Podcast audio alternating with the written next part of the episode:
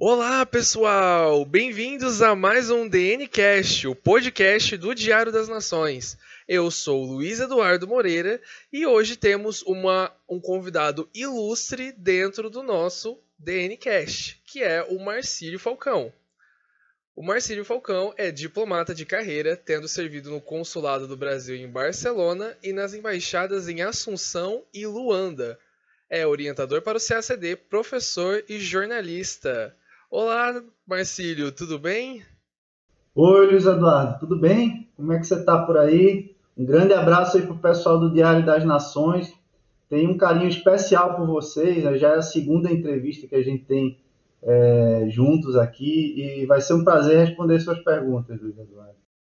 É um prazer enorme ter você aqui com a gente. Para quem não sabe, o Marcílio já realizou uma entrevista com o Diário das Nações no nosso blog em, no começo do ano de 2020. Então, caso você se interesse também por essa entrevista, é só você ir lá no nosso blog diariodasnações.wordpress.com. E hoje nós vamos conversar sobre a carreira de diplomata e sobre o concurso para se tornar diplomata, que é o CACD, que é o concurso para admissão à carreira diplomática. Então a gente vai conversar um pouco sobre preparação, sobre a prova em si e entre outros assuntos que podem surgir durante a conversa. Então, Marcílio, quando foi que você se deu conta de que você estava interessado em se tornar diplomata? É interessante essa pergunta. Eu sempre tenho a sensação de que, de alguma maneira, eu sempre é, me interessei pela, não sei se pela carreira diplomática, mas pela vida no exterior, sabe? De você ter contato com outras línguas. É, eu sempre gostei muito de estudar idiomas. Acho que desde criança eu, eu, me interessava bastante. Fui péssimo aluno na escola, vou dizer aqui. É, não é que eu era do, do, do, meio ali da turma, não. Eu estava entre os piores do, do colégio. Mas, é, nas matérias de, de línguas, né, eu tendia sempre a tirar nota máxima porque eu tinha interesse naquilo eu não tinha o menor interesse em biologia, química, física, matemática, nada disso. É, e aí, sem interesse, a gente não consegue aprender nada, né?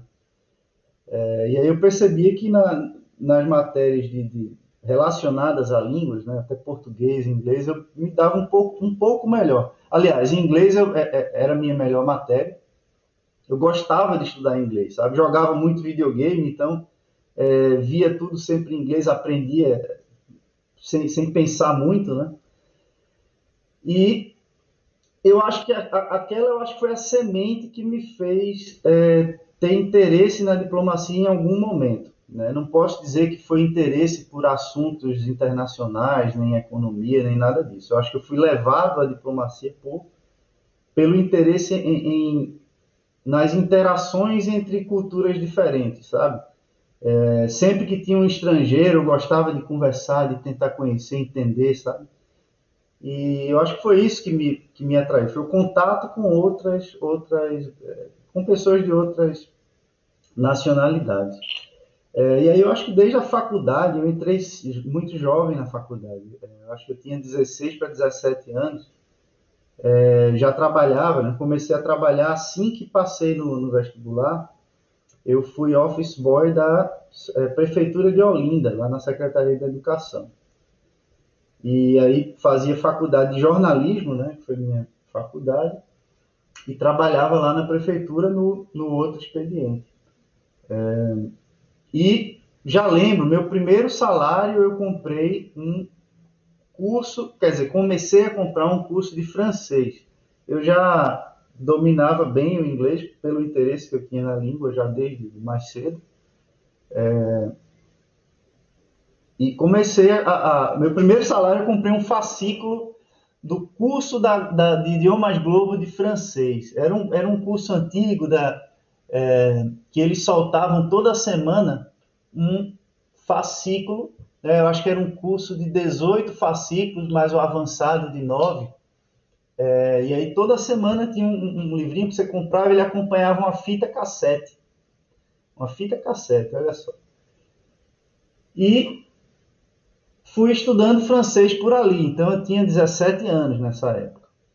não pensava, talvez eu não pensasse em ser diplomata, mas é, já era um, um, uma semente que estava crescendo ali para se transformar no que seria um interesse maior na diplomacia um pouco mais para frente. E é, talvez já no meio da faculdade ali eu comecei a pensar em possibilidades, porque eu vi que eu não gostava de jornalismo, né, não, não era minha área, não tinha interesse. Eu via meu, meus colegas é, super interessados, ah, quero fazer televisão, trabalhar na Globo. Eu não tinha interesse nisso. Rádio, tampouco. Né? Então, eu, eu gostava de, de, escrever, mas também a maneira como se, se faz jornalismo, né? como se, se fazia e se faz ainda, deve ter piorado. Piorou, na minha, na minha, no meu entendimento. É, aquela ideia de que o, o, o cachorro, quando morde o homem, não é notícia, né? Só é notícia quando o homem morde o cachorro. Então, por mais que o cachorro tenha mordido o homem, você tem que dar a entender que foi o homem que mordeu o cachorro para aquilo ter algum apelo. E eu não, eu não, não gostava desse, desse, desse meio, né? desse, desse ambiente, dessa maneira de, de trabalhar. Então, eu comecei a pensar em publicidade também, é, publicidade e propaganda e marketing. Eu gostava dessa área de marketing e diplomacia. Eu achei, olha, é um caminho possível, né? Eu não posso dizer que eu tinha aquele sonho, sabe? Que muita gente às vezes, é, muitas vezes até se engana, né? Achando que eu só posso fazer isso da minha vida, esse é o meu sonho de vida, eu nasci para isso.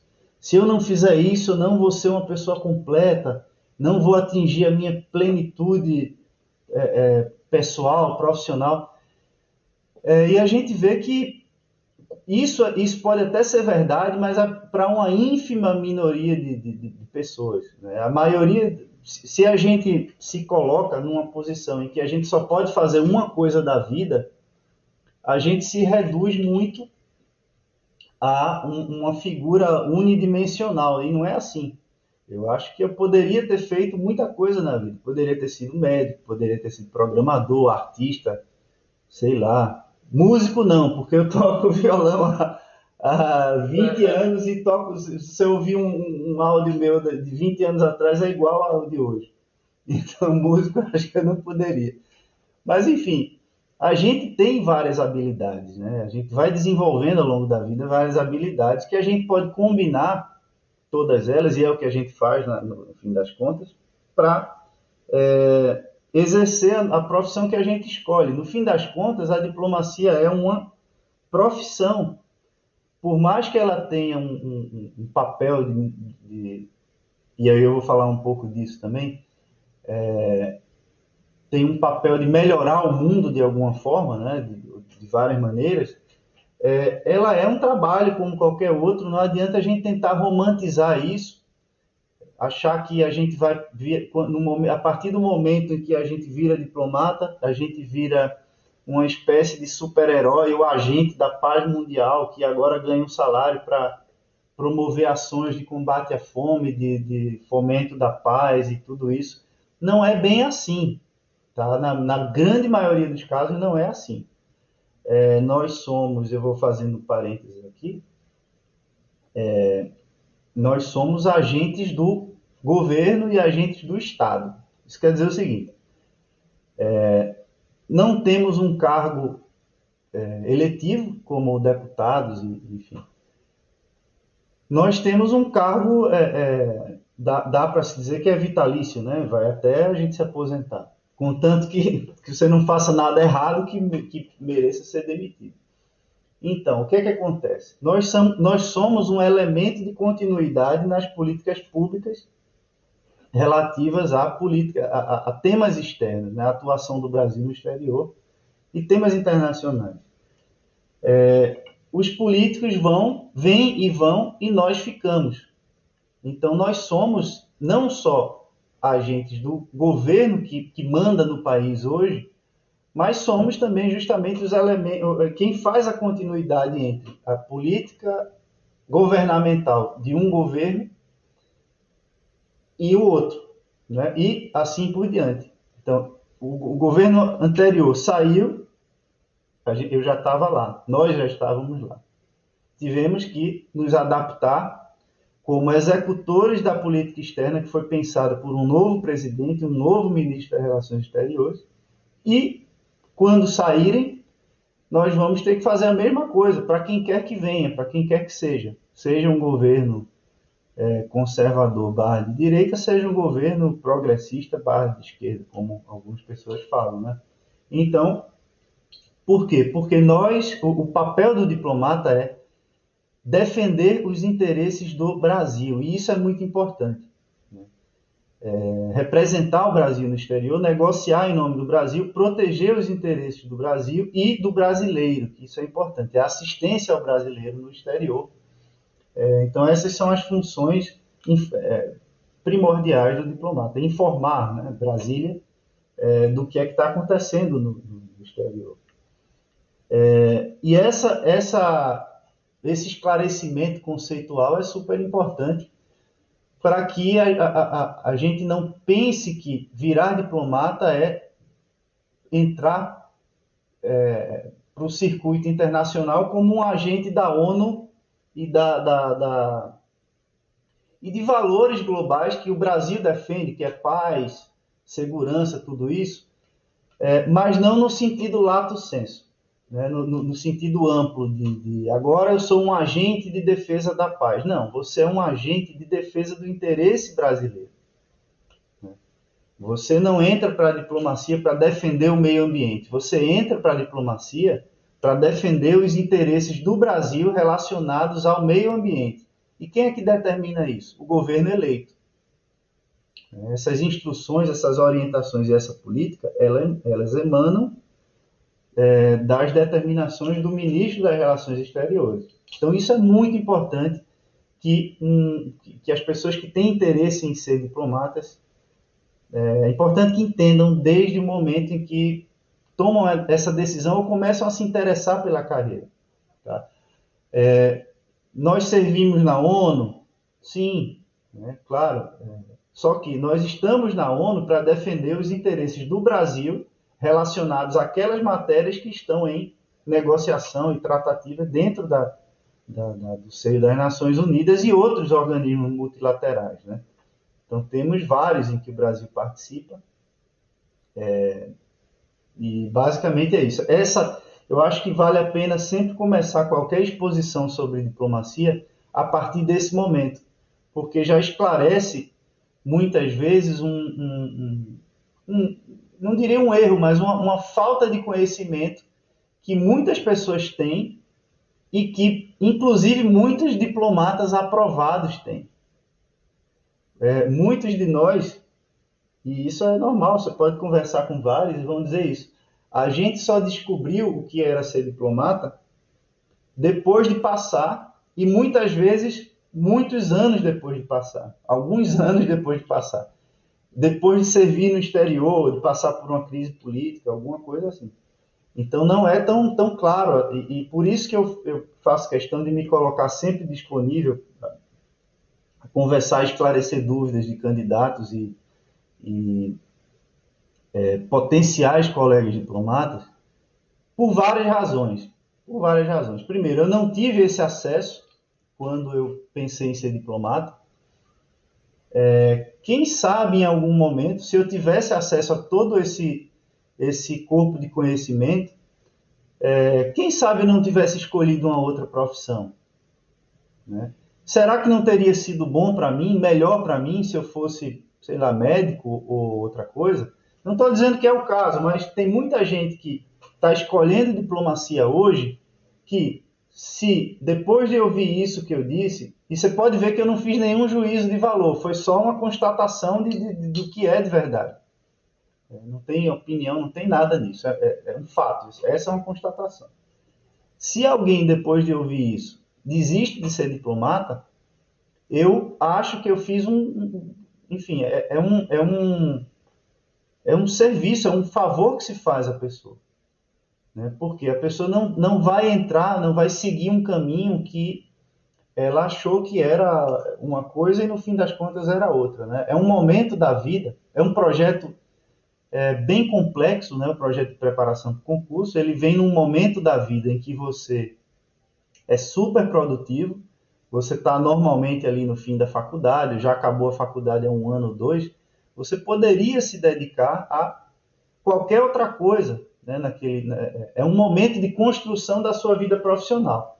E se você para isso para se dedicar a um concurso tão complexo como diplomacia, é melhor que você leve aquilo muito a sério. Só que esse tempo é muito valioso. E é importante que as pessoas saibam onde elas estão, é, em, que, em, que, barco elas estão subindo, né? Porque é, muitas vezes a gente é, se frustra depois de muito tempo.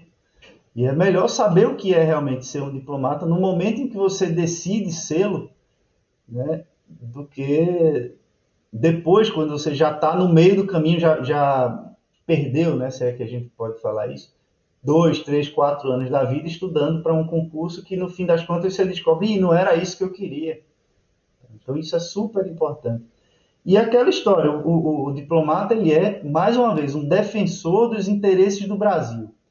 O próprio Barão do Rio Branco, ele escrevia, em todos os livros dele, ele, ele batia um carimbo, que tinha escrito o seguinte, ubique patria memor.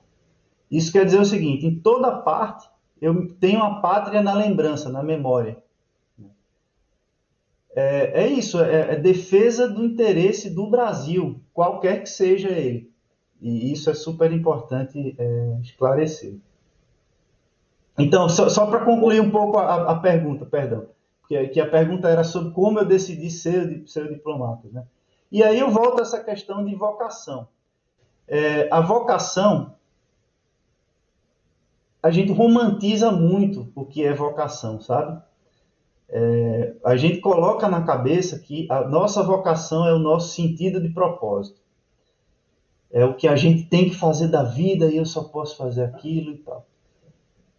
Para a gente poder falar em vocação, eu acho que a gente precisa, é, primeiro, desenvolver um corpo de habilidades e de conhecimentos para a gente ter noção de onde é que a gente pode aplicar aquilo. Eu acho que a vocação ela vem com, com a prática, com de, depois do nosso desenvolvimento e não antes. Como é que você vai saber que você nasceu para aquilo se você mal sabe é, você mal, mal, domina ferramentas de, de, de, de, negociação, mal domina idiomas, sabe? Uma coisa que você acha que, que nasceu para fazer e outra coisa que você realmente nasceu de fato. Então, o que é que a gente faz? Tentativa e erro, é normal.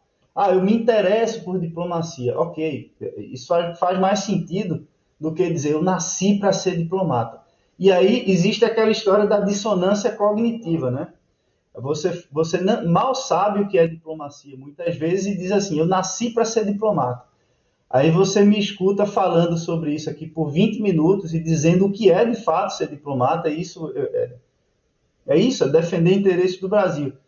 E aí você fala, não, mas é, não é isso não, quando eu entrar vai ser diferente, sabe? E, e, e, e é como se aquela informação do que é a realidade entra por um lado, sai por outro, porque você colocou aquele ideal é, de vocação, né, aquela romantização que você fez de, de, de que é vocação, acima do próprio, da própria realidade das coisas. Então eu acho que o que é que é importante? Quer ser diplomata? Acho ótimo, vá em frente, é seu interesse, é sua vontade.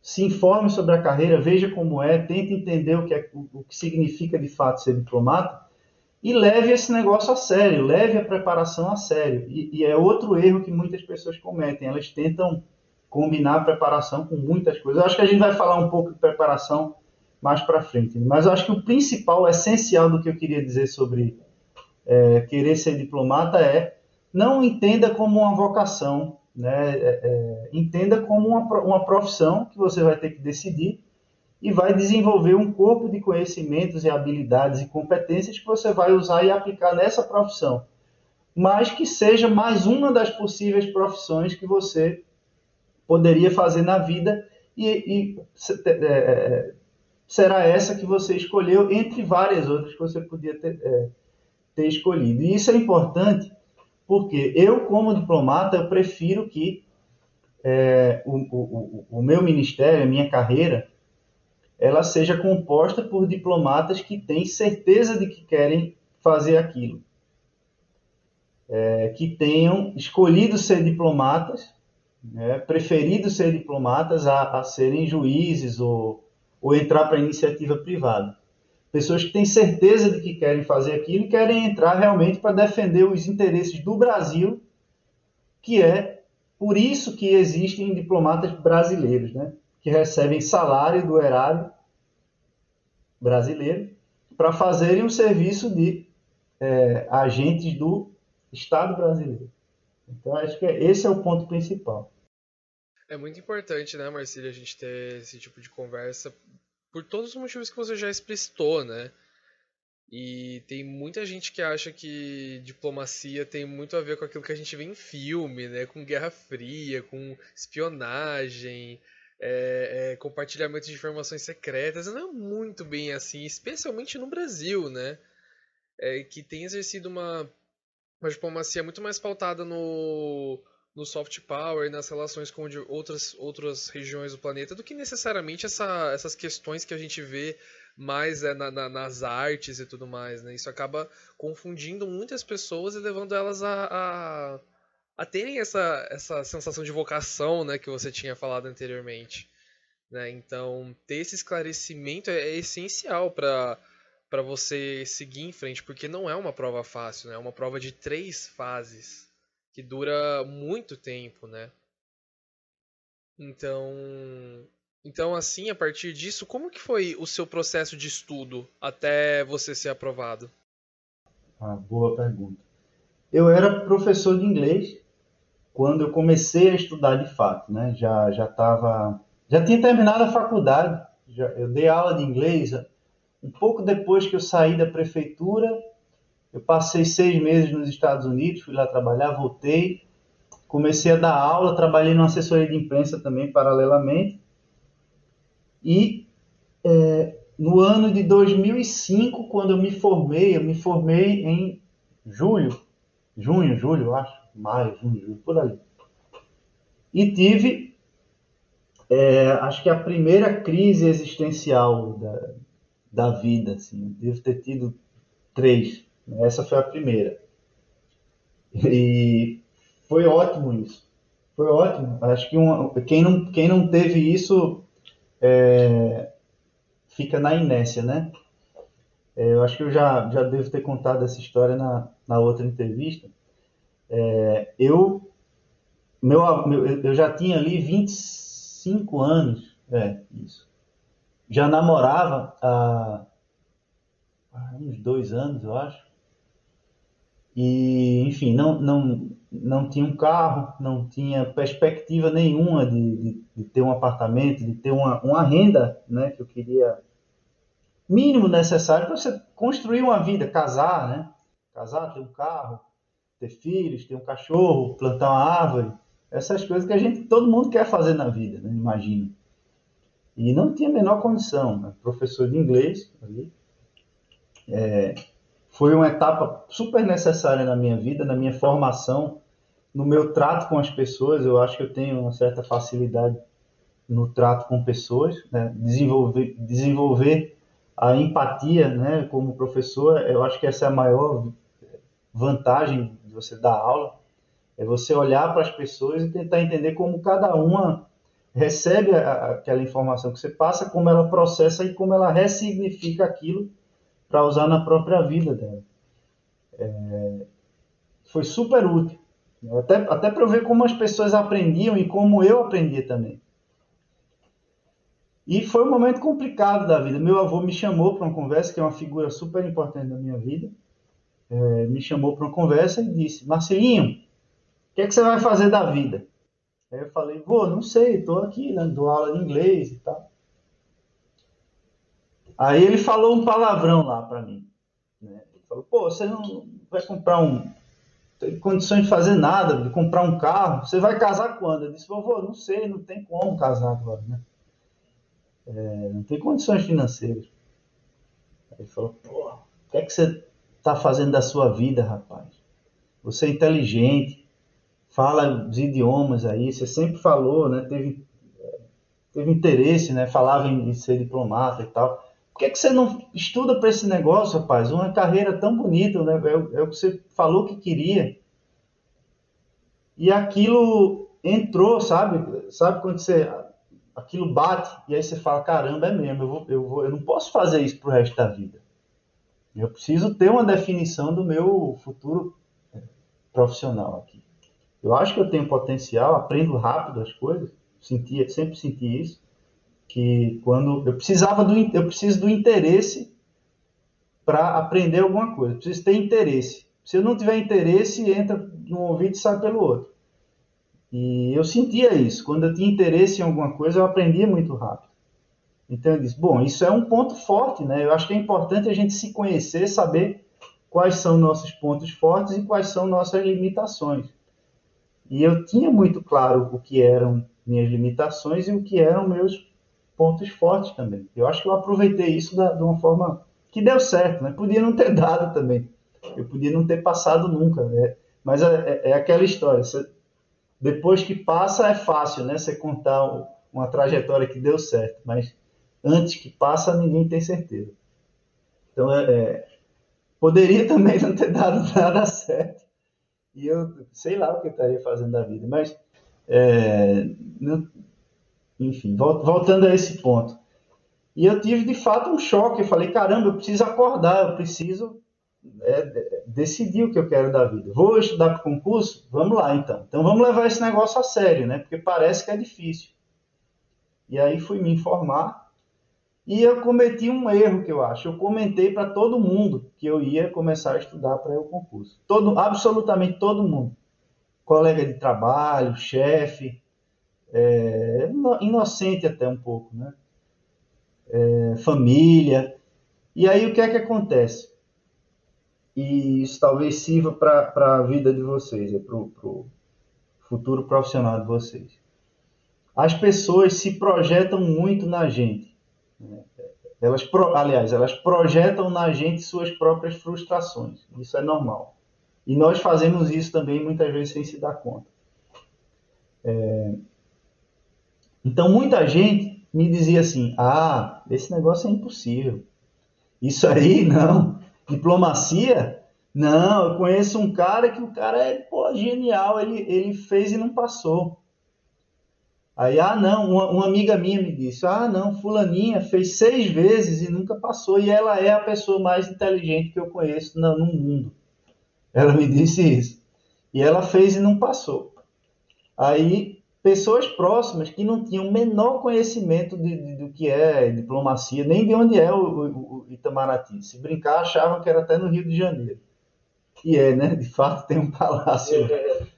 É...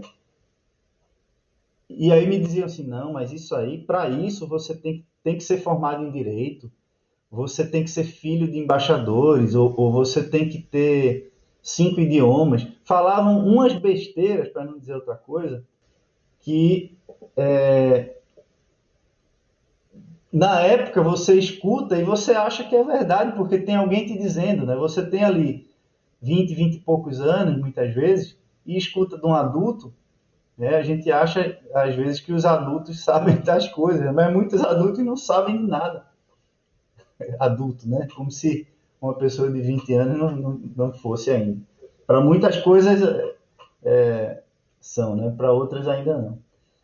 E, e aí você escuta todo tipo de, de, de coisa que, des, que desanima de fato, desanima muito. E eu ouvi aquilo, é, eu poderia ter absorvido todo esse tipo de, de, de, conselho, né, de, que não ajudava em nada, como um desincentivo à minha preparação. Mas eu fiz o contrário, eu era teimoso e eu dizia: não, eu vou passar nesse negócio, vamos lá. Quatro anos é a minha perspectiva. Eu vou passar em quatro anos. E botei na cabeça. E aí tomei a atitude que eu acho que as pessoas deveriam tomar, é levar a sério. Muita gente não leva a sério, por incrível que pareça. E o que, o que é levar a sério? É ter um planejamento, né? saber o que, é, o que é que eu tenho que fazer para passar nesse concurso. Isso é, parece bobagem, mas não é. O que é que eu preciso fazer? Né? Vamos botar aqui no papel. Eu preciso saber de economia, de história, de direito, né? Preciso matar aquele, aquele conteúdo programático do edital. Tenho que, tenho que ter competências de, linguísticas, né? Importantes que eu preciso apresentar na prova. É, tem, uma, tem uma bibliografia básica que na época se sugeria. Eu disse, bom, é impossível ler tudo isso. Eu vou ter que filtrar esse conteúdo, escolher o que é que eu vou fazer, quando eu vou fazer, quais matérias eu vou estudar primeiro, quais eu vou estudar depois, quando, como eu vou revisar, que técnicas de estudo eu vou usar para absorver o conteúdo, para lembrar do conteúdo depois, né, para revisar e para saber reproduzir aquele conteúdo em prova quando for cobrado, que é de fato o que vai trazer a aprovação no concurso. É, e aí eu tive que fazer isso, planejar e levar a sério também. É eliminar distrações na vida. Né? A gente tem toda hora muitas distrações. Eu acho que é, a geração de vocês hoje, é, se é que eu posso falar já que é, uma, que é uma geração diferente da minha, vocês têm um grande complicador que são as redes sociais. É um sumidouro de tempo, né? É, é um buraco no tempo que rouba a sua vida é o tempo que as pessoas passam em redes sociais. Se você espremer, se fizer um, um exercício de reflexão e você espremer todo dia, de fato, né, ao fim do dia, o que é que tudo isso que eu consumi hoje de informação de redes sociais contribuiu para o meu desenvolvimento intelectual, pessoal e profissional? Faz essa pergunta no fim do dia e extrai isso. Você é, vai ter vontade de chorar, você vai dizer mais um dia da vida que eu joguei no, no, na latrina. É, e isso acontece muito, inclusive entre candidatos hoje em dia. E quando a gente fala isso, é, o pessoal fica com raiva, sabe? É aquela história da dissonância cognitiva. Você fala para alguém né, que tem um blog, um Studygram, alguma coisa assim. Muitos são saudáveis, outros não. Algumas pessoas vivem vivem de é, postar conteúdo na, na internet sobre os estudos né, que estão realizando. Que tanto tempo é esse que você tem para editar vídeo, né, gravar vídeo, editar vídeo, e, e vai lá e, e sabe, e, explica direitinho o que é que você está fazendo nos estudos. Tudo bem, é, é, é, assim, cada um sabe o que faz na vida. Né? Não, não é uma não estou dizendo que não faça, mas eh, tudo tem um custo, né? tudo tem um preço. O, o foco, no fim das contas, se trata de é, eliminar distrações. Se você passa duas horas do dia, por mais que você goste, aí você fala, não, mas eu faço isso porque eu gosto, é um respiro, é um descanso que eu estou tendo aqui dos estudos, eu faço no meu horário de descanso, né, para me distrair e tal, tudo bem, mas o, o grande problema de aquela história, né, a diferença entre o remédio e a, a o veneno é a dose. Né? A pessoa quer ter duas horas livres por dia para produzir conteúdo e ver conteúdo em redes sociais. Ela quer ter uma hora para, sei lá, para jogar videogame. Ela quer ter mais uma hora para terapia, para massagem, para conversa com amigas. Ela quer ter mais uma hora, sei lá, para às vezes ler, ler notícias que jamais serão cobradas no concurso, né, de uma maneira errada, né, consumir muito mais material de atualidade do que de fato a gente precisa para a prova, e esse é um outro erro. E muitas outras coisas mais. É, é aquela, aquela história, a busca do equilíbrio, né? busca pelo equilíbrio. O equilíbrio não é uma coisa fácil, o equilíbrio ele tem um custo. E isso eu repito sempre: o custo do que você faz é tudo aquilo que você deixa de fazer. Então, às vezes, em vez de você passar uma hora ali produzindo conteúdo para sua rede social que você não quer deixar morrer enquanto está estudando para diplomata, aquela hora ali podia ser um cochilo. Né? E aí o rendimento nos estudos ele ia subir muito mais. Mas, enfim, existe essa história da dissonância cognitiva. Né? Quem está nessa situação e está me ouvindo já me xingou de, de, de 30 palavrões aqui, com certeza. Porque é difícil é difícil ouvir, é, às vezes, o que, o, o que é difícil de, de, questionar, né? Não vou dizer verdade, porque verdade absoluta é difícil falar nisso. Mas é, é, essa, essa busca, viu, Luiz Eduardo, da, da, pelo equilíbrio, muitas vezes é um engodo, é uma, é uma, é uma falácia. Porque todo projeto complexo, todo projeto complexo, ele exige uma dedicação intensa. É, então eu volto ao ponto de o que é levar a sério a preparação. Se você está, ah, vou estudar para diplomata, paralelamente vou fazer um doutorado, mestrado, ah, mestrado em políticas, é, é, sei lá, em Brexit, ou mestrado em conflitos da, da, sei lá, da Guerra Fria, história da Guerra Fria, sabe, um ponto, aí diz assim, não, mas é em relações internacionais, isso cai no concurso. Cara, cai, pode cair, e se cair, cai uma questão. Aí, beleza, você vai fazer uma prova inteira, com, super complexa, de, sei lá, centenas de questões, aí vai cair uma sobre o seu tema de mestrado. Aí você vai, possivelmente, acertar tudo. E todo o resto. É aquela história. O custo de tudo que você faz é tudo que você deixa de fazer. Isso não pode ser é, ignorado. Então, vale a pena fazer mestrado, doutorado durante a preparação para o concurso? Olha, eu acho que é, é claro, é, é, é, óbvio, né? Você vai, você está tentando é, conciliar dois projetos complexos.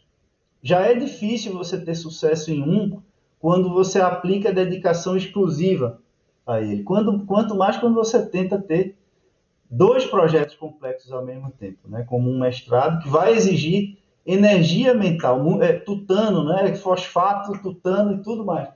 Você vai dividir sua energia. Então já é difícil quando você coloca toda ela no CACD. Imagina quando você tenta colocar um mestrado, um, um doutorado. Tem, um, tem um, uma exceção que eu faço, né, que, que justamente foi uma solução que eu encontrei para conciliar essa, essa continuação da vida acadêmica né, para quem, quem quer estudar para o concurso e ao mesmo tempo se preparar para o. É, ter, ter uma continuação da, da, da carreira acadêmica é uma pós-graduação né, de, de especialização voltada para o concurso, aí sim. E a gente, inclusive, fez esse, esse programa, né? foi lançado agora em parceria com a Unidom Bosco, que é, uma, é um, um centro acadêmico de, de, renome de mais de 50 anos do, do, grupo SEB. É, o grupo Bico, e a gente vai falar, do, acho que um pouco do grupo Bico mais para frente, é, fez uma parceria com o, o, a Unidom Bosco e os cursos preparatórios do grupo Bico para o concurso, eles vão ser convertidos num programa de pós-graduação agora, que acabou de ser lançado. Então, o que é que acontece? Você terminou a faculdade e quer aproveitar aquele tempo em que você está parado, né, parado, né? estudando para o concurso, você vai fazer uma, extensão, uma, uma pós-graduação. As matérias são as matérias que já preparam para o concurso. E ao tempo em que você se prepara para ser diplomata, você tem também um diploma de especialista em diplomacia. Essa foi a maneira que eu encontrei é, de conciliar os estudos acadêmicos com a preparação para o concurso. Né? E aí está disponível, são os cursos do Grupo BIP, no fim das contas, e agora, em vez de você só fazer o curso preparatório ou só fazer uma especialização que não tem nada a ver com concurso, você concilia essas duas coisas, fica com o título de, de especialista e, além, além do mais, se prepara para o concurso. Então, levar a sério para mim é isso: é você fazer o que tem que ser feito. Tem gente que acaba namoro, sabe, que, que é, e, e, e, toma outras decisões que eu não estou julgando mas que muitas vezes a pessoa coloca, bom, eu preciso priorizar, o meu projeto é esse, o que é que eu quero mais, muitas vezes? É, é, é ser diplomata ou ter um mestrado? Ah, eu quero as duas coisas. Bom, escolha uma, por favor, porque está complicado o negócio. Às vezes você está numa relação que a outra, a, a, a outra parte, né, não deixa espaço para você ser diplomata. Né? Muitas vezes já ouvi vários relatos de candidatos que e candidatas, né, que dizem que, olha, meu marido não quer de jeito nenhum que eu seja diplomata, mas eu quero fazer isso de todo jeito. E ele já disse que se eu passar, eu vou embora e ele não vai junto e tal. Aí o que é que eu faço? Aí ele disse, você está disposto a desistir de ser diplomata? Aí ele falou, não. Eu falei, bom, acho que você já escolheu, né? Seu, já tomou sua decisão. Eu não posso, a pessoa não pode transferir para mim a, o ônus de dizer o que ela tem que fazer, né? Cada um sabe o que faz da vida. É, e isso às vezes acontece, eu já vi acontecer. Tem, muitos relacionamentos acabaram por causa da preparação para o concurso, e não só para esse concurso, para várias coisas na vida. Né? A escolha de uma profissão muitas vezes causou a, a, o fim de um relacionamento. Você vai, inevitavelmente, durante essa preparação, reduzir o seu tempo de contato com seus amigos, com sua família. Né? Você vai recusar muita festa, vai recusar muito encontro, você vai deixar de fazer muita coisa, você vai jogar menos videogame, você vai fazer menos massagem, vai menos para yoga, academia vai ter que ser uma, é, algo mais, mais sucinto, mais reduzido, né? porque você não consegue conciliar tudo com, com um equilíbrio. Né? É, alguma coisa vai ser sacrificada nesse, nesse, nesse caminho. O projeto já é complexo o suficiente para você achar que vai conseguir ser uma pessoa plena enquanto se prepara para o concurso. Não é assim. O concurso, você vai, e é quase que certo, se você conversar com todos os aprovados, você vai se tornar uma pessoa um pouco unidimensional durante a preparação. Você vai ficar bitolado, viciado em concurso. Todo assunto de interesse para você vai ser CACD. Isso é normal, acontece com todo mundo. E eu diria que é até parte do, do processo. Né? Se você conversa com toda pessoa que teve um alto desempenho em algum campo da, da vida, teve sucesso em alguma coisa da vida, essa pessoa vai demonstrar traços de, de, de, de obsessão com aquele negócio. Né? Você pega um atleta de ponta e pergunta se o cara treinou pouco, se ele conseguiu conciliar os treinos ali do, de natação, né? Pega o Michael Phelps, se ele conseguia conciliar os treinos com tudo mais que ele queria fazer. Então é isso, que é, é levar a sério. E, e eu desenvolvi bastante esse ponto. E eu falo muito, viu, Luiz Eduardo? Se você não me interromper aí, a gente só acaba essa entrevista amanhã. Não, não, não tem problema, não tem problema. É... Então, é, essas, essas questões são muito importantes mesmo, né? Com, em relação a toda a preparação que você precisa fazer porque é uma prova que além das três fases, né, que a gente ainda vai comentar nesse podcast, são fases extremamente complexas, né, que exigem um esforço mental absurdo seu, né, uma das provas mais difíceis do país, inclusive, né, que a relação candidato-vaga é é mínima, né, nos últimos anos é, existem a, o número de aprovados é, é 20, 25, então é, são, são questões complicadas e, e realmente exige é, uma, uma rotina de estudos e uma disciplina que você consiga é, preencher todos os requisitos básicos da prova. E Marcílio, quais são as principais diferenças entre você estudar de uma forma autodidata e realizar um cursinho preparatório? Até porque cada um deles tem as suas especificidades e cada pessoa tem o seu próprio perfil de estudo, né? Ótima pergunta. É... E mais uma vez eu acho que a resposta vai ser longa. Tem, muita, tem muitos aspectos é, envolvidos nessa, nessa, nessa questão, nesse tema. É, eu estudei sozinho, sem cursinho. O, a minha, o meu momento era outro. É, naquela época não tinha muita oferta de curso preparatório. Se não me engano, tinha uns dois presenciais, eu acho, dois ou três cursos maiores presenciais em Brasília, no, no Rio, não sei se tinha em São Paulo já que era o, o, o da, na, é, é, era o Clio da época, né? O Clio de hoje é outra coisa, é diferente. Eles, eles foram comprados por outra empresa, é, outra, é outro corpo docente, outra proposta. Naquela época, o Clio era o Clio do João Daniel. João Daniel, grande professor de história, grande figura, está é, agora no, no em CACD da aula de história lá. Grande figura, sou, sou um dos milhares de fãs dele. É, eu não tinha acesso a curso preparatório na época, não tinha nem condições de pagar. Eu confesso que aquilo não me incomodou muito na época. Porque eu, eu, eu botei muito na cabeça assim, o, o que é que tem que ser feito?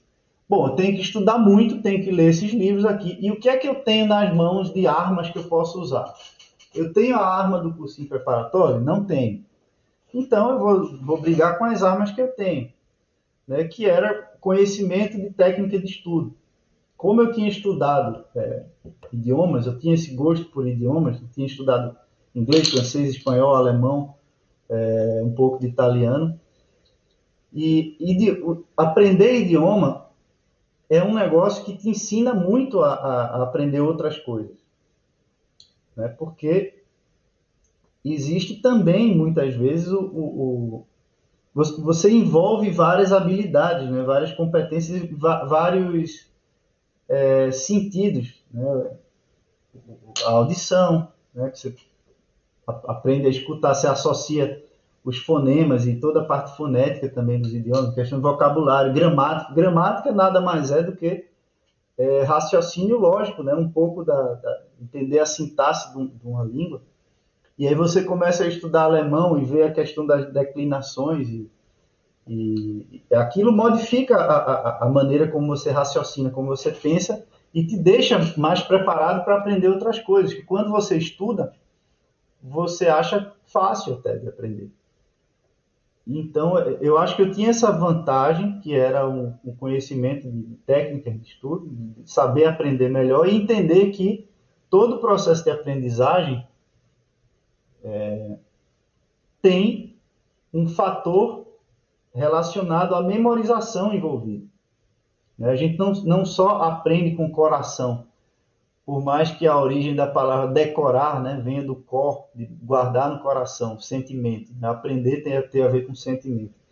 Não é só isso, e, e é além disso. Né? A gente precisa ter o interesse, ter a sensação de que aquilo que a gente está aprendendo vai ter uma função na nossa vida no futuro, até é um mecanismo até de sobrevivência, né? Por isso que a gente a, a memória guarda as informações, para que aquilo nos proteja no futuro, nos mantenha vivos, né? nos mantenha, é, permita a nossa sobrevivência. É para isso que a gente enxerga cores e tudo mais, e, e, e guarda informações. É... Então eu, eu usei essas armas que eu tinha, conhecimento de técnica, de estudo de método, de planejamento, eu era muito metódico, e já que eu não tinha acesso a cursinhos, eu disse, bom, eu vou ter que fazer acontecer com o que eu tenho. Então aquilo não me incomodou tanto. Eu me ressentia um pouco, assim, ah, poxa, eu não tenho acesso a cursinho, tal, gostaria de fazer. Mas eu confesso também que eu não tinha muita paciência para assistir aula. E aí é uma característica pessoal, né, minha. Eu não tinha muita paciência, não sei até que ponto eu teria aproveitado tanto assim um, um curso se eu tivesse acesso a eles. Talvez mais para me comparar com outros candidatos. Né? No fim das contas, é uma competição isso aí. Eu sempre fiz muita analogia da CACD com aqueles jogos vorazes, né? O Hunger Games. Jogam todo mundo ali num, num campo de batalha e você tem que sair arrancando cabeça. E é assim, no fim das contas. Né? É, o, a preparação para o CACD ele é, ela é um, uma batalha contra você mesmo, né? ou seja, no, no sentido absoluto, que você tem que ter um corpo de conhecimento mínimo para você ter chance de passar na prova, independentemente de só você fazer a prova ou não. Então, o mínimo você tem que ter. Então, esse é o, esse é o, o pilar da, do, do conhecimento absoluto, da preparação em termos absolutos. E o outro que é, você tem que também correr mais do que o coleguinha do lado, né? Que também quer a mesma coisa que você. Não adianta você saber muito se o cara que está querendo a mesma vaga sabe mais do que você. Então, tem sim um elemento de competição, de concorrência envolvido na preparação. Não adianta fingir que não tem, fechar os olhos e, e, e concentrar só em você. Então, o que é que mudou de antes para hoje? Hoje, é, as pessoas têm a consciência ou têm, a, têm o entendimento de que só se passa com curso preparatório. Por quê? Porque quase todo mundo que passa hoje em dia faz um curso preparatório. É diferente de, de antigamente, quando nem todo mundo tinha acesso. Então, o que é que acontece?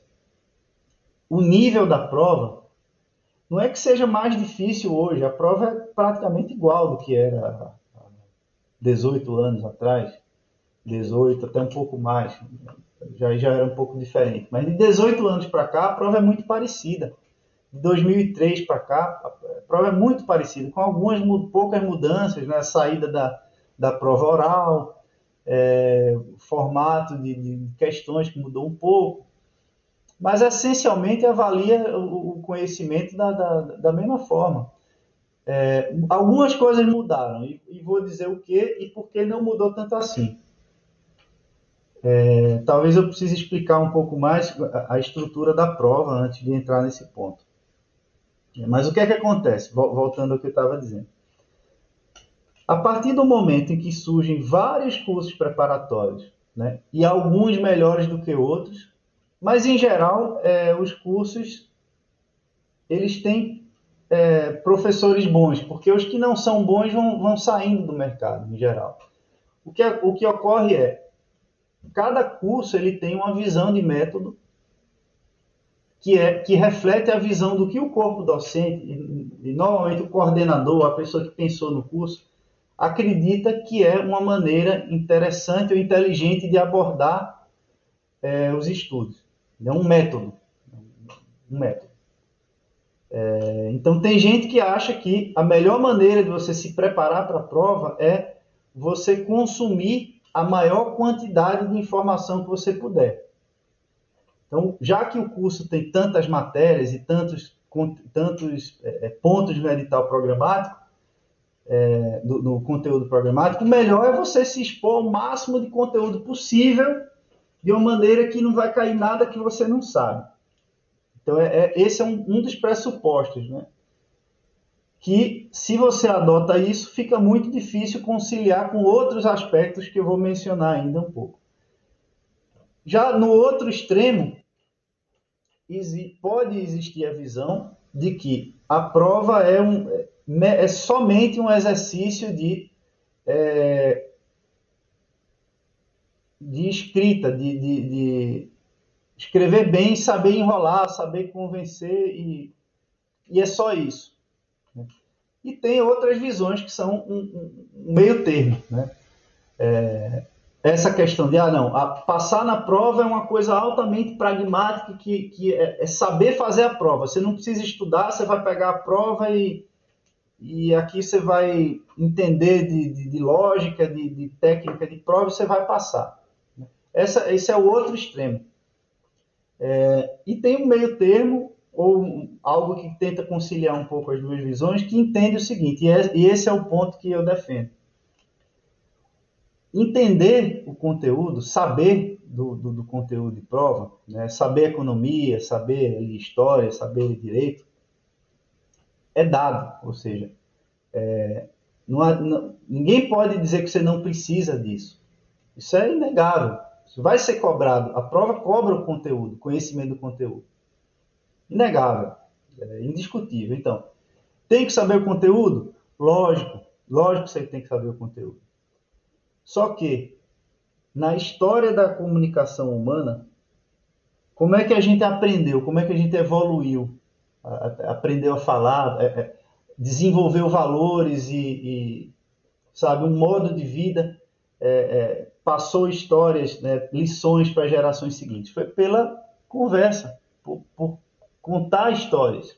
Foi contando histórias. Foi a construção de narrativas.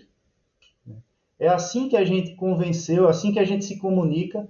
Toda vez que a gente fala com alguém, a gente está tentando convencer aquela pessoa de alguma coisa, é, esperando que a pessoa tenha uma reação, uma ação a partir daquilo. Então, toda conversa ela é um ato de convencimento, certo? E, e em todos os contextos da humanidade, em todas as sociedades, até hoje, sempre ganha quem tem a melhor narrativa. Né? Não é à toa que isso, e isso pode ser usado para o bem e para o mal. Já, aliás, já foi usado para o bem e para o mal. Né?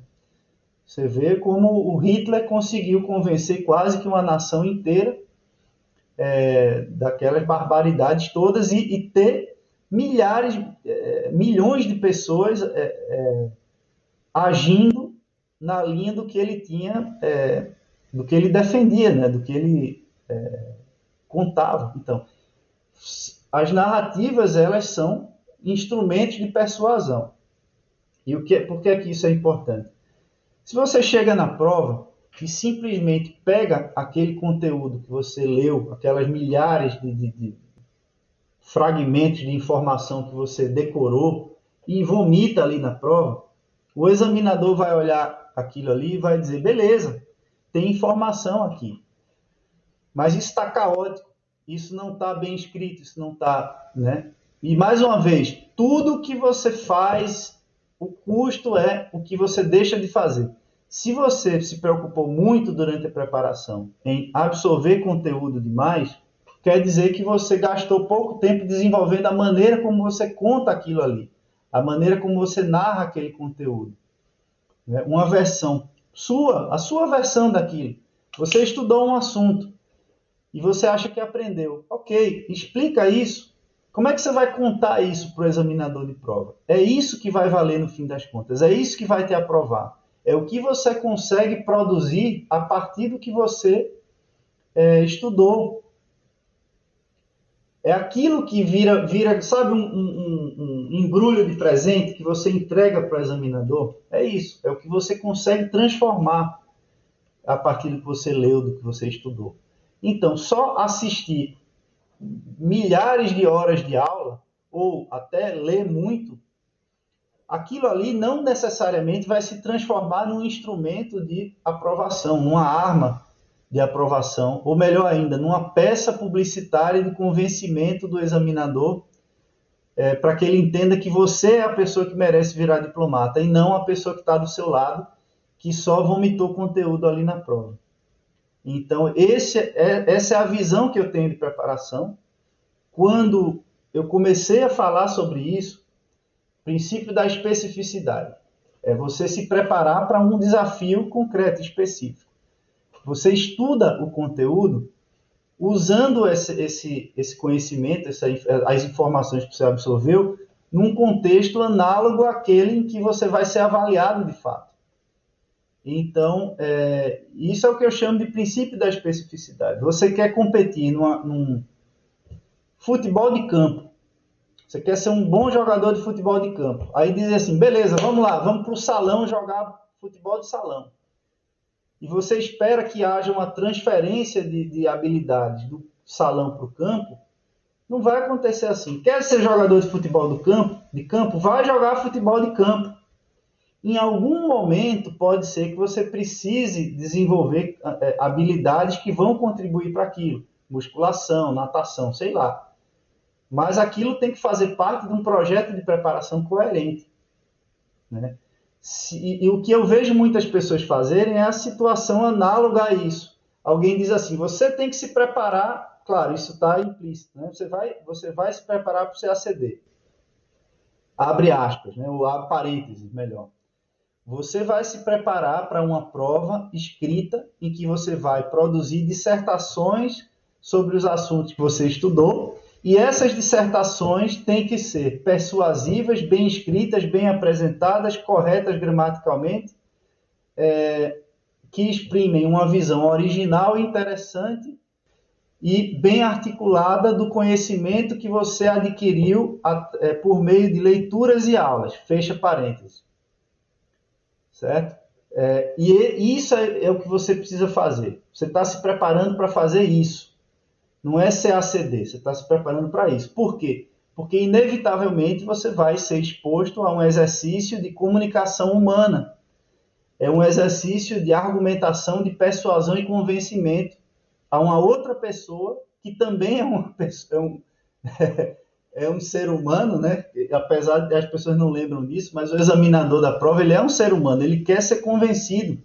Ele quer ler um texto interessante é que, muita, que, que muitas vezes, e, e lógico, esse texto tem que ter conteúdo, sim, mas se tudo que você tem para mostrar é conhecimento e conteúdo, você está muito mal preparado. Você tem que ter a capacidade de convencer, de, de, de, colocar aquilo no papel de uma maneira que a pessoa vai ler e vai dizer: caramba, ele sabe usar o conteúdo. Certo? E eu já tive, já tive alunos e, e aluna, né, uma, é, alunas, que tinham feito um curso preparatório de, de muita aula expositiva, mas muita aula expositiva. Sabe, matéria de tipo 150 horas, 200 horas numa matéria. É, e aí, claro, não dá tempo de você consumir aquilo ali, de você é, é, é absorver e transformar aquele conhecimento, instrumentalizar aquele conhecimento. E aí, depois da pessoa ter estudado um ano e meio, que inclusive foi o tempo que eu estudei para me preparar e passar na prova, a pessoa com um ano e meio de preparação, ela não sabia escrever um texto sobre um, um assunto básico que era Brasil colônia. Não sabia escrever um resumo, um texto, uma coisa simples. Por quê? Porque ela não se preparou para aquilo. Aquela competência linguística de escrever um texto sobre o que ela estudou, ela não tinha. Ela travou, travou, não conseguia fazer o negócio. Era página em branco. Sabe página em branco? Que você não consegue sair do zero. E isso, essa é uma experiência, é, eu imagino que é, boa para a pessoa, porque ela vê, caramba, não é só conteúdo que eu preciso, eu preciso saber colocar aquilo no papel, porque chega na hora da prova, ela possivelmente teria a mesma a mesma reação. E aí, é, pelo menos ela teve a maturidade de entender, caramba, eu estudei errado nesse tempo todo, eu só me foquei na, na, no conteúdo. E não em desenvolver a, maneira como eu uso esse conteúdo. Ela enxergou isso, é, espero que tenha, que tenha mudado, mas muita gente não entende, não, não, não aceita aquela história, dissonância cognitiva. Você vê um boi voando, e você diz, caramba, não, mas isso não está aí porque boi não voa. Não, não, não. Aí você está vendo aqui, mas peraí, o boi está aqui, ó, na tua orelha, lambendo tua orelha. Não, não, boi não voa. Não tá, não, isso não, não é. Sabe, e, e, e isso acontece muito. Você joga um, uma informação dessa na frente da pessoa e a pessoa simplesmente não acredita. Por quê? É muito difícil aceitar que você passou dois anos da sua vida fazendo alguma coisa errada né? gastou uma fortuna num, num, negócio que não te ajudou, não te preparou. Não, ajudou, claro. Tem, é, é, o, é, é, o que eu disse, o conteúdo é importante. Né? Não é, não, não, poxa, seria desonesto se eu dissesse que foi inútil. Não foi. O que é que talvez faltasse? Completar aquilo com a instrumentalização daquele conhecimento. Não, pode, não, não, seria leviano dizer que foi inútil. Não foi inútil, ela, ela foi mal preparada. Ela se preparou mal. Não sei se foi culpa do curso, se foi culpa dela também. Às vezes o curso mantinha exercícios de, de escrita e a pessoa tá, fica sempre naquela sensação que eu acho que muita gente que estudou para o concurso já deve ter sentido, de que já que o conteúdo nunca acaba, eu quero matar logo o conteúdo, sabe? Não, quando eu acabar isso, aí eu vou revisar, eu vou resumir, eu vou fazer tudo. Eu quero logo é ver o conteúdo. E fica naquela história. Não, tem conteúdo atrasado, eu tenho que correr atrás do que está atrasado. Sabe? E, e, nesse aspecto, quando você assume essa postura, você está sempre correndo atrás do rabo. Porque você nunca entende nada suficientemente bem para você se apropriar daquele conhecimento. E, é, e o conteúdo ele nunca acaba mesmo. Então, o que, é que, o, que é que eu acho que é uma preparação interessante e que é talvez o maior erro nesse aspecto? As, as pessoas se preparam como se a prova fosse só um teste de conhecimento. E aí, por, por, por, extensão, elas se preocupam só em consumir conteúdo, consumir conteúdo. E aí, o que é que acontece? Vou contar uma história curiosa aqui. Dos últimos 18 ou 19 concursos, se não me engano, é, a prova objetiva, que é a primeira etapa, ela testa é, seu conhecimento do conteúdo em assertivas, que você marca verdadeiro ou, verdadeiro ou falso. Então, é, o Brasil ficou independente em 1815, verdadeiro ou falso? Né? Aí você marca lá, falso. E por aí vai. É, o que é que isso testa? Isso testa duas macrocompetências, sobretudo, que é o raciocínio lógico, né, muitas vezes você identifica ali um, um, uma estrutura linguística que não, que não bate, que não fecha. Então você já mata logo sem nem saber o conteúdo. e outra é o conteúdo em si, a informação que está sendo apresentada ali. Né? E aí, se você leu todos os livros, né, pegou todas as informações que você pode ter, você vai tirar uma nota altíssima nisso aí.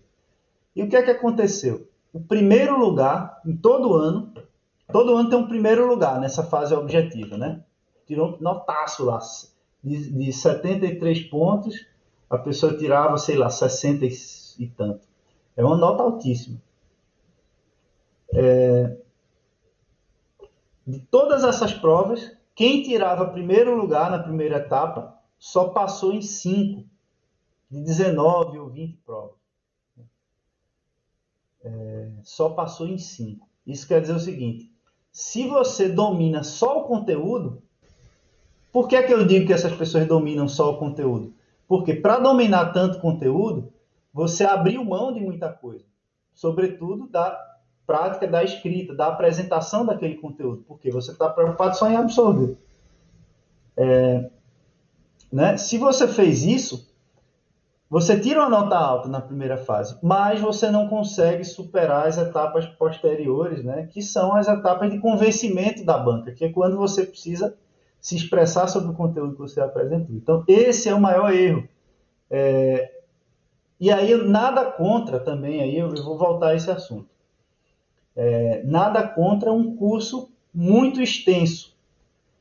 Idealmente, é, contanto que ele é extenso no sentido de permitir que você se aprofunde em alguns temas específicos nos quais você identificou uma lacuna de conhecimento. Certo? Então, eu não posso querer que você consuma um curso de 200 horas inteiro, de uma matéria só. É muito. Se multiplica aí por tantas, tantas outras matérias, né? vai dar o que? Duas mil horas, mais todo o tempo que você precisa.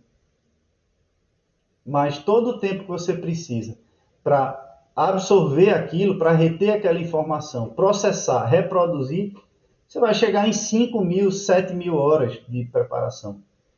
Isso talvez seja, eu não sei quanto dá em, em dias isso, mas dá muito mais de, de, né?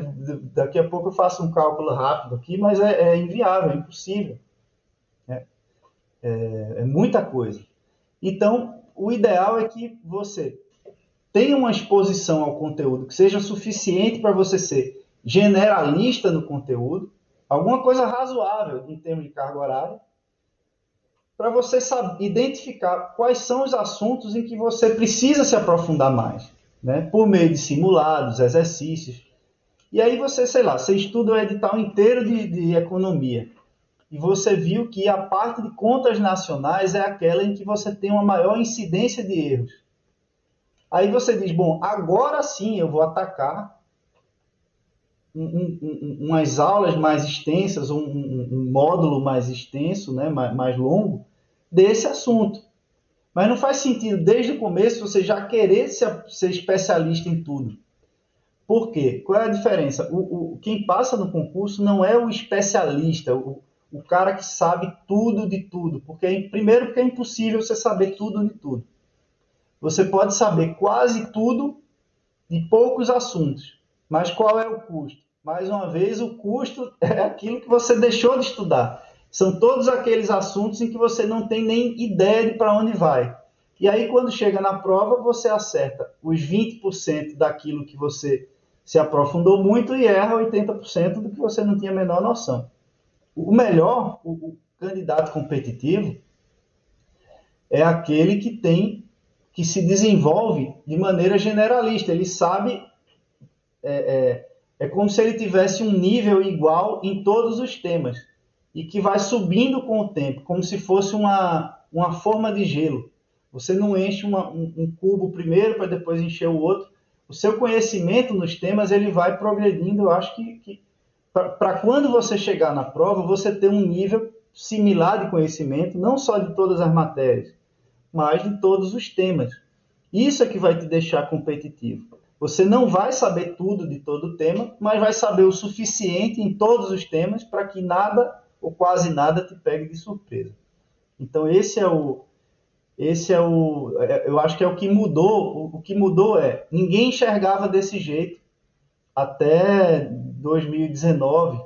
É, to, é, era um, existia uma cultura do mais conteúdo, mais informação. Ninguém enxergava a prova como um, uma prática de competências, sabe? Um, um, uma, uma, avaliação também de competências linguísticas. Né? E eu, é, o que acontece é que não, é, é, isso, aí, isso não, não tem como não ser assim, porque é assim que se dá a comunicação humana.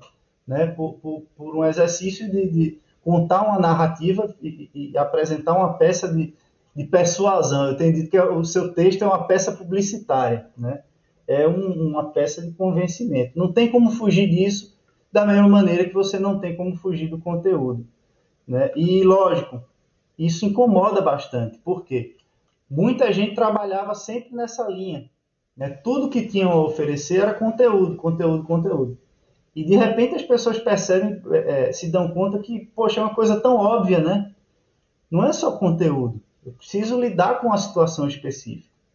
E aí, quais são as, as alternativas que a gente tem para isso agora? Quais são as opções? O que é que me ajuda a, a lidar com isso? Então, que é que acontece? A partir do momento em que as pessoas conseguem, é, passam a, a, pensar dessa maneira, o nível do, do, do, concurso como um todo ele fica mais difícil. É, não é que hoje o concurso é mais difícil em termos absolutos, ele é igualmente difícil ao que sempre foi.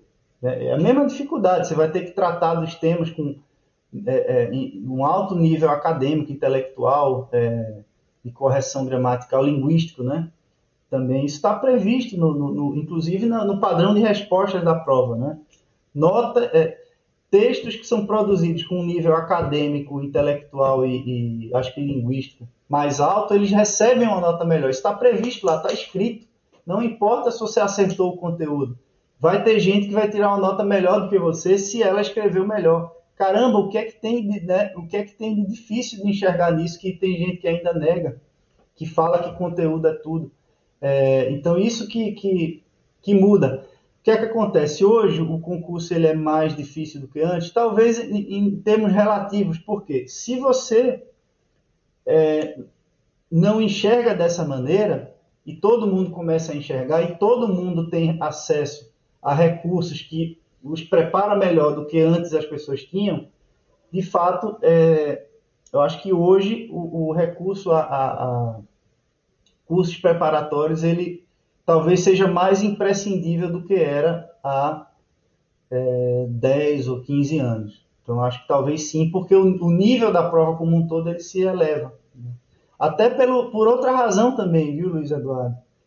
A concorrência pela carreira diplomática ela tende a aumentar por algumas razões. Né? Uma delas é, é, escassez de vagas em outros concursos públicos. Então, a pessoa que pensou em ser juiz e não tem concurso para juiz, ou, ou, promotor e não tem mais concurso para promotor, delegado e tal, essa pessoa vai considerar o concurso de diplomata porque é um dos únicos que ainda tem todo ano. Então, naturalmente, quem tem o perfil para ser funcionário público vai é, é, naturalmente considerar a diplomacia como uma opção. Outra, é, essa exposição que os diplomatas têm tido hoje em dia em redes sociais, em falar da carreira e, e, e tal, eu tenho feito muito isso, né? É, eu e outros, vários outros colegas, aí, o Hugo Lins, o Jonathan Silveira, a Riane Tarnovski também, que é nossa colega do o próprio grupo Bico, né, que é um grupo de diplomatas que se juntou, acho que são quase 20, nós nos juntamos para é, é, trazer projetos de preparação para o CACD, trazer a nossa perspectiva de, de aprovação, né, de como ter uma aprovação, é, uma preparação eficiente, mas também para é, desmistificar um pouco o que é o que é ser diplomata, trazer essas informações para a sociedade. E a partir do momento em que as pessoas estão mais é, mais cientes de o que é ser diplomata, conhecem o que é, o que é a diplomacia, o que faz um diplomata, o que é o Ministério das Relações Exteriores, elas têm mais informações para tomar a decisão é, de seguir ou não aquela carreira. Né? Então, a gente, a gente, abre uma caixa preta, né, que ninguém sabia o que era muito Itamaraty, e agora as pessoas têm acesso, por exemplo, a uma caixinha de perguntas no, no Instagram de vários diplomatas para perguntar qualquer coisa, né? até se podem levar o cachorro para o posto, se podem levar a sogra né, para o posto. Né? Não sei por que alguém faria isso, mas é, perguntam até isso. Posso levar minha sogra? Ele pode. Não sei, não sei como, por que, que você vai querer fazer isso, mas poder você pode. Não, brincadeira, adoro minha sogra. Isso é, é uma brincadeira que eu sempre faço aí. Mas então, Marcílio, na gravação desse podcast, o, a primeira fase do CACD 2021 está marcada para o dia 30 de maio de 2021, né? E por conta até dessa situação pandêmica, ele já tinha sido adiado duas vezes. Mas o que você diria para aquele candidato que está tentando, né, que vai tentar o CACD dia 30, se não for adiado? E o que ele deve fazer para ele estar bem na hora da prova? Olha, boa, ótima pergunta. Contexto também é, perfeito para essa pergunta. É, a prova foi, foi cancelada, é, suspen é, adiada né, du é, duas vezes, se não me engano. É, inclusive a, a, própria divulgação da edital né, já demorou também. É, outros concursos estão sendo adiados novamente. Né? acho que agora o da Polícia Rodoviária foi adiado também. eu não, já vou adiantar, não tenho informação privilegiada nenhuma é, eu entendo, suponho, né, que enquanto o concurso não, não é adiado, é porque existe a vontade da instituição de realizá-lo. E eu acho que isso se aplica ao Itamaraty e a qualquer outro. É, isso não quer dizer que a possibilidade de adiar não esteja em estudo, eu imagino. Né? É, eu acho que todo mundo deve estar considerando essa possibilidade de adiar de novo. Se vai ser adiado ou não, aí eu não sei. Eu acho que é uma decisão à luz até das condições de articulação com governos estaduais para a realização das provas, né? Que é algo bem complexo. Eu soube que Pernambuco agora vai fazer uma, que é meu estado, né? Vai fazer um lockdown é, pesado agora. Então eu me pergunto como seria possível fazer uma prova num estado em que está todo mundo trancado, acho que não pode nem sair de casa.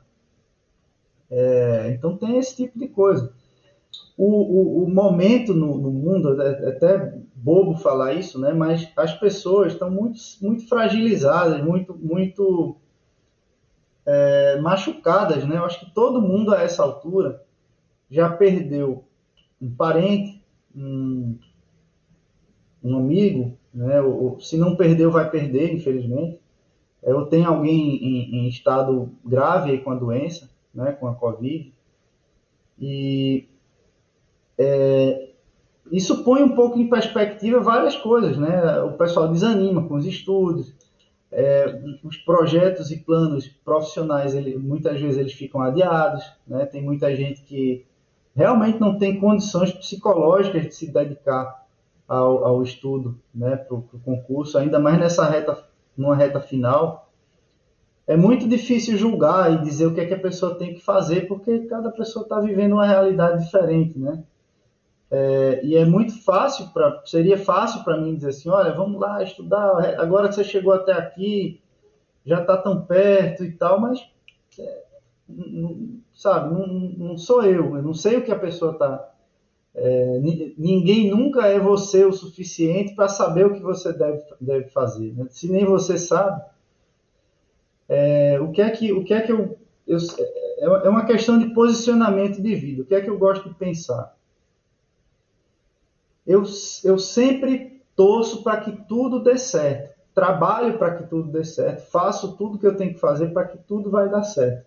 Mas eu sempre espero e me preparo para que tudo vai dar o mais errado possível. E cada vez mais eu tento enxergar na minha vida é, em que tudo que eu faço pode dar errado. E trabalhar numa espécie de, de é, tomando a, a, ações que são de, de precaução também para que o que eu estou fazendo agora não dê errado no futuro. É, é, a gente não tem como prever o que vai acontecer, né? É, é, ninguém tem como ter certeza agora se a prova vai ter ou não. Então, essa é a informação mais valiosa que você tem, é que você não tem como prever. É, e aí, o que é que você faz com isso? Complicado, né? Continua estudando como se nada tivesse acontecido. E aí, o que é que eu acho? Que, que, que talvez possa ajudar a clarear um pouco a, a, essa visão. Se você, a essa altura da prova, não está preparado ainda para ela, quer dizer que é, vai fazer pouca diferença o que você vai fazer em um mês, dois ou três. Né? Por quê? Já tem tanta gente altamente competitiva, já preparada, pronta para passar, que é, a tua, o, o, teu conteúdo ali que você viu metade do edital, mal escreveu, domina mal o francês ali, e aí agora você está no momento, a, a, um mês da prova, e você está dizendo, caramba, tem que correr para dar conta desse atraso todo aí do que eu não vi. Não, você não vai conseguir. Se você não estava preparado até agora, não é em um mês, ou dois, ou três, ou quatro que você vai conseguir. Então é, é um exercício de humildade. Se você já já estava preparado no momento em que a prova foi remarcada, aí sim você já tem o conteúdo, você já tem as competências, as habilidades. Tenta manter esse, tenta se manter treinado, não enferrujar até a prova. Isso é o que eu faria sabe? Então, é uma minoria de candidatos, de fato, que eu acho que está preparado para passar na prova. Então, essa, essa, essa dica, né, essa, essa observação, não gosto de, nem de falar a palavra dica nem conselho, porque é a coisa mais fácil de, dar, de dar né? É você ir para um, o cassino e apostar com a ficha dos outros. Mas eu, eu, eu, me coloco nessa posição. Se eu tivesse numa posição em que eu estou me sentindo confiante para a prova, por quê? Eu fiz tudo o que tinha que ser feito, né? Aquela história. fiz o que tinha que ser feito. Cheguei nesse ponto, a prova está aí.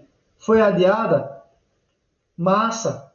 Eu vou ter a chance de arredondar ainda mais. De, né? Eu tenho um diamante ali que está quase perfeito e eu vou deixar ele mais, vou lapidar um pouco mais ali, porque eu já tenho o diamante pronto. Se você ainda está numa fase que aquilo é muito bruto, desencana, segue teu plano. Esse não é teu ano. Esse não é teu ano, infelizmente. Né? É, é veste a, a, a, a se, se, se, vista da, de, de, humildade, né? E entenda que é, você não é super-homem para ter que se cobrar um desempenho assim, muito acima da média das pessoas. Né? Super-homem ou super-mulher. Para se cobrar um desempenho acima do que você pode ter. Né? É aquela história, não sei se você já ouviu falar, do efeito Dunning-Kruger, né? A gente sempre acha que faz as coisas melhor do que a média das pessoas, né? Pergunta para todo mundo, você dirige bem? É, a, a resposta aqui, 70, você dirige melhor do que a média? Você vai ter 90% das pessoas respondendo que sim, que dirige melhor do que a média. Mas se você tem 90% da. Né, não é a média. Você, né, a média é a média, vai ser ali 30% da. Então a gente sempre acha que a gente. É, é, a média do tempo de aprovação são quatro anos e meio. Eu conheço pessoas frustradíssimas porque não passaram com um ano, um ano e meio de estudo. E aí disseram: Ah, mas eu parei a minha vida inteira por um ano, por, por um ano e meio, não fiz mais nada, sonhava, pensava, dormia, mordia o livro para ver se entrava o negócio e não passei na primeira fase. Vou desistir desse negócio. Aí eu falo, caramba, se você vai desistir ou não é uma decisão sua, né? Não, não sou quem sou eu para interferir nisso, mas falta nesse aspecto aí maturidade para entender que se a média de quem passa é quatro anos e meio, como é que você está frustrado com um ano e meio? Quem, quem você pensa que é, né? O, o, um gênio né? E aí é que tá, se de fato você é um gênio, e há gênios, né? há pessoas que, que é, conseguem feitos extraordinários é, em termos intelectuais, há gênios, há pessoas su superdotadas, de fato, que aprendem tudo o que precisam aprender em seis meses, mas é uma minoria de uma minoria ínfima ali. Então, se você achava que era é, é, e, e, realmente não conseguiu concretizar isso aí, é porque tal, talvez né, você não seja, você seja só uma pessoa normal.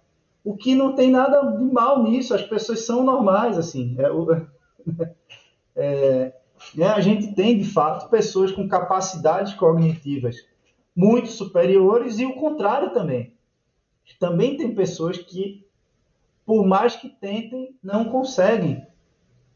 Isso é inegável. Eu já conheci pessoas assim, que tentaram de absolutamente tudo para aprender alguma coisa e não conseguiam. É, conheço. Na, tem, tem gente assim na minha família, por exemplo. E não vai, não entra, não tem jeito. E tem gente que olha para o negócio e, e, fala: caramba, isso aqui.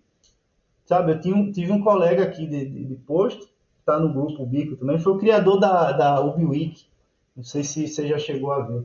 É uma Wikipédia baseada numa wiki, né, estrutura wiki, baseada no concurso, na estrutura do concurso. Então, é uma ferramenta em que as pessoas podem colaborar para é, criar verbetes a respeito dos temas que são cobrados no concurso. E tá lá andando, você, qualquer pessoa pode entrar, editar, alterar texto, acrescentar coisa.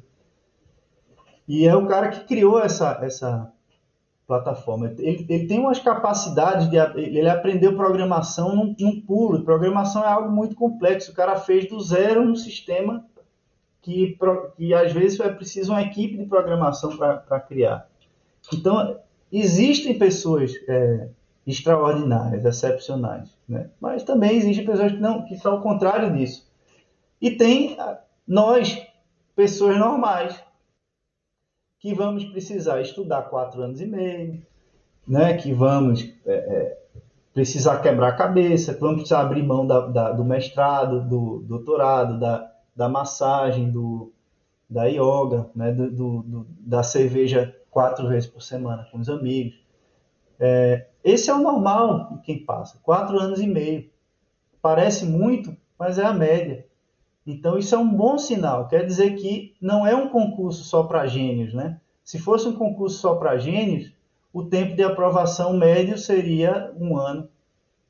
Né? Então não, não passam só gênios, passam muitas pessoas normais, né? como eu, como a ma maioria esmagadora dos colegas que eu conheço são pessoas é, inteligentes, lógico, mas pessoas normais que pararam sua vida em algum momento, se dedicaram muito aos estudos, é, se prepararam para aquela prova, muitas vezes de uma maneira pragmática, muitas vezes não, e o que demorou um pouco mais, mas são pessoas normais, não tem, não tem nenhum super-herói nem semideus. É, pode até ter alguém super inteligente, genial e tal, Algumas pessoas sim, mas não é o, o não é o que define a aprovação, não. Tem espaço para pessoas normais como nós também. Aliás, a maior parte do espaço.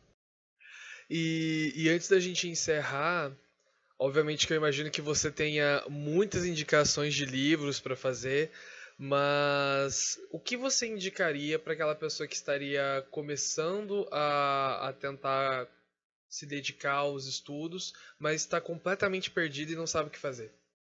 Olha, é, tem muita coisa que dá para fazer. Eu vou aproveitar fazer um, um, convite aqui. É, a gente, a, a, o grupo Bico, né, que é essa iniciativa de diplomatas e professores altamente especializados, nós montamos cursos preparatórios é, em, todas as, em todas as disciplinas do concurso e temos muita coisa gratuita, mas muita coisa. Eu tenho um programa de orientação para o concurso que é totalmente gratuito.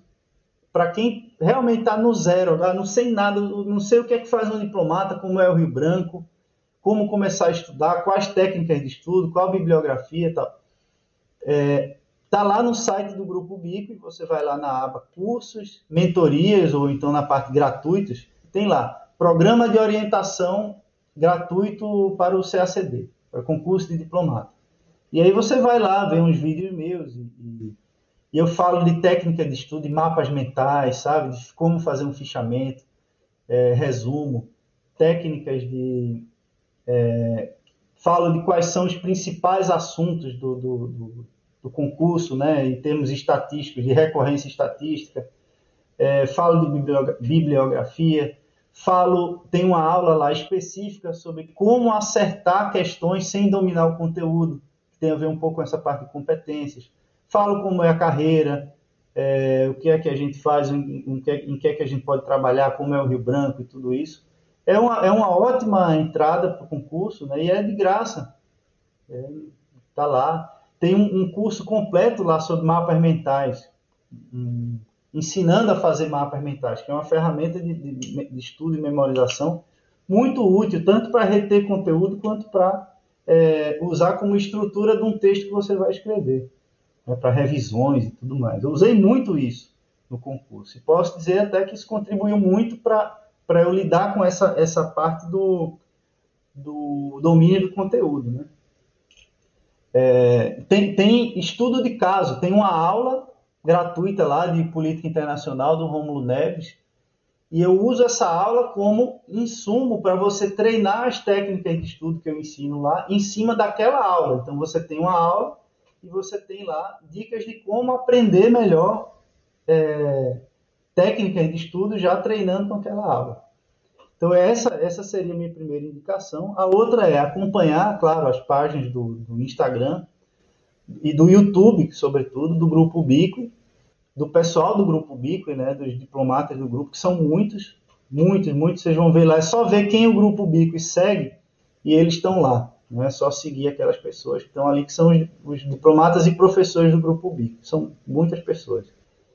E outra coisa que a gente não falou muito é a questão dos idiomas né, no CACD. São três idiomas estrangeiros e é, é, um grande filtro. Muita gente deixa de passar no concurso porque não domina os idiomas. A gente tem um curso gratuito de idiomas lá que prepara justamente para as especificidades da prova. Né? A prova não cobra essa parte oral, então nós abstraímos isso e treinamos as competências exatas que são cobradas na prova, que é o, domínio da gramática, da leitura, da, da redação, do resumo, né? a técnica de resumo e tradução. Então, o, o curso do Grupo Bico trabalha justamente essa, essas competências. E tem um módulo gratuito de mais de 40 horas de atividade do curso de idiomas. Então, você indo lá nos gratuitos, você tem o curso de idiomas, mini curso de idiomas Ubico de inglês, francês e espanhol gratuito. Também para você conhecer o nosso curso completo. Então, você pode começar por aí, segue os canais, o YouTube sempre tem coisa, né? Sempre tem aula gratuita, tem live, tem tudo mais. No Instagram também nós fazemos muita live de conhecimento da carreira, apresentação de áreas, né, de, de, falando da trajetória também dos diplomatas, como é que fizeram para estudar e tudo mais. O canal de YouTube do Grupo Bico, se vocês forem lá, tem muita entrevista com colegas, tem várias perspectivas de, como foi a aprovação, do que é que fazem, como é a carreira. É, eu acho que indicaria por aí. E ne, nesses é, nessas ferramentas vocês já vão encontrar muito de seleção bibliográfica, de técnica de estudo. Eu acho que vai ser um ótimo começo para é, sair da inércia, sabe? E a gente tem também programa de mentoria dentro do grupo. Você pode contratar, né, para quem tem mais condições financeiras, contratar um diplomata para montar o teu projeto de estudo junto com você e até acompanhar os seus estudos. É, temos é, mais de 10 diplomatas no grupo à disposição disso para fazer esse trabalho de orientação é, dos estudos. Né? Vão ler um pouco do que você escreve para ver se a linguagem está boa, se você está conseguindo transmitir a, a, o conhecimento, né? vão definir a sua seleção bibliográfica. E temos ainda um grupo de mentoria que a gente faz é, periodicamente, está tá com as inscrições abertas agora. É, eu o Jonatas Silveira e o Hugo Lins. Atualmente, esse é o, o, o único projeto, é, além de tudo gratuito. Eu faço muita coisa gratuita, não é muita. Esse é o único projeto é, em que se paga, né, com a minha participação hoje, em que se paga para acessar, que é o grupo de mentoria. São 16 aulas que a gente faz em conjunto, eu, o Hugo e o Jonatas, e a gente apresenta nossa, nossa visão né, de preparação sobre todos esses aspectos relacionados a, a, ao estudo para o concurso, né, que é planejamento, organização, método, técnicas de estudo, seleção bibliográfica. Então, em 16 aulas, a gente faz um, uma preparação que é excelente para quem está começando. Então, a gente já começa essa próxima turma agora, é, no mês de maio. Então, acredito que é isso. A gente já vai encerrar. Quero agradecer muito a sua participação, é, Marcílio Falcão. É uma honra conversar com você sobre o CACD, conversar com você sobre a sua trajetória e sobre o Grupo BIC também. Pessoal, sigam o Marcílio Falcão nas redes sociais e o Grupo BIC também. É, vai estar na descrição desse podcast, as redes sociais do, tanto do diplomata quanto do, do curso preparatório. Caso você tenha alguma dúvida, alguma sugestão de tema ou a, alguma mensagem que você queira passar pra gente, você pode mandar no nosso Instagram, arroba Diário Nações. E é isso. Aguardo vocês no próximo episódio. Até mais. Obrigado, pessoal. Um abraço grande ao pessoal do Diário das Nações. Tenho um carinho especial por todos vocês, é, desde aquela entrevista da, da, da, vez passada. E me coloco à disposição. Se quem quiser me fazer qualquer pergunta, pode ir na minha caixinha de perguntas do Instagram, porque eu abro quase diariamente, tá bem? Um beijo grande para vocês, muita saúde, saúde na família e vamos olhar para frente que a gente vai sair dessa.